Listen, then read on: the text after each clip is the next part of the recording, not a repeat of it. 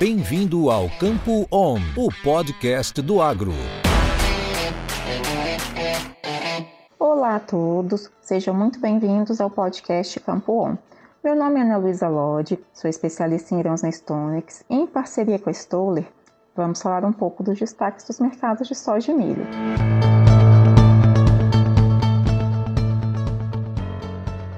Os mercados de grãos continuaram sendo influenciados pelas preocupações com uma possível recessão ao redor do mundo, pelas expectativas quanto aos ajustes no próximo relatório mensal do USDA, pela movimentação do petróleo, pelo conflito na Ucrânia, entre outros fatores.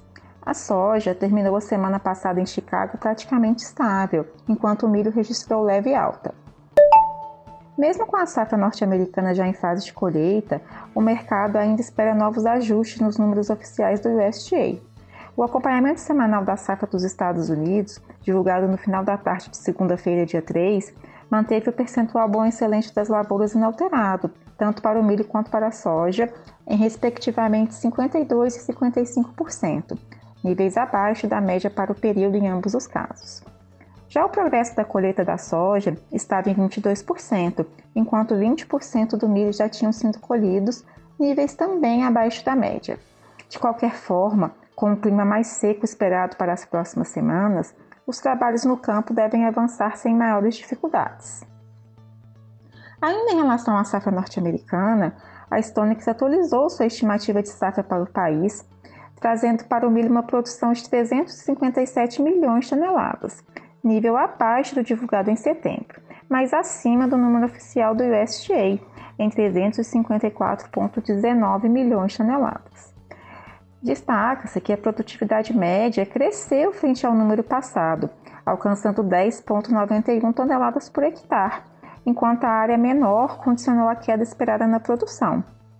Para a soja, a estimativa de produção caiu para 120,89 milhões de toneladas, 2 milhões a menos que a divulgação da Stonex em setembro, mas ainda acima do último dado do USDA, em 119,15 milhões de toneladas. A produtividade média da oleaginosa ficou em 3,45 toneladas por hectare. A Stonex do Brasil também revisou seus números para as safras de soja e de milho verão 22-23 por aqui. A produção de soja registrou um pequeno aumento, de pouco mais de 200 mil toneladas, em comparação ao número de setembro, ficando em 153,8 milhões de toneladas. Esse crescimento foi motivado pela revisão na área plantada de Goiás, que foi ajustada para 4,2 milhões de hectares. A produção do milho primeira safra também passou por mudanças em decorrência de revisões de área, com mais um corte esperado em Minas Gerais. Com isso, a produção do verão caiu de 29,85 para 29,25 milhões de toneladas. A Conab também divulgou seu primeiro levantamento da safra 22-23, com a produção de soja estimada em 152,35 milhões de toneladas, nível pouco abaixo do último número da Stonex citado anteriormente.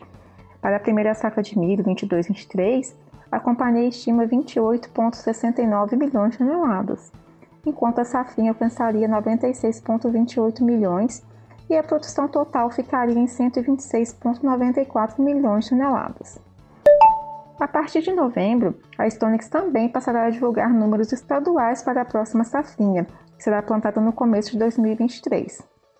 De qualquer maneira, é importante destacar que o ciclo 22-23 está somente no começo aqui na América do Sul, e as preocupações com possíveis impactos adversos do Laninha devem permanecer nos próximos meses.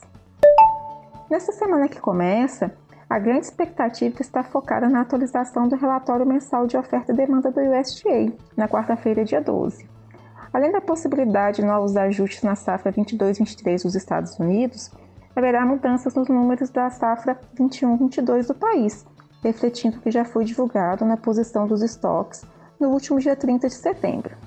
No caso da soja, haverá mais uma revisão para cima da produção 21-22. No lado macroeconômico, destacam-se as divulgações dos dados oficiais de inflação, com o IPCA aqui no Brasil e o CPI nos Estados Unidos. Destaque também para a ata de política monetária da última reunião do Comitê Federal de Mercado Aberto, o FONC, do Fed nos Estados Unidos. Bom, eu fico por aqui. Boa semana e ótimo feriado a todos e até a próxima. Isso é conhecimento. Isso é Stoller.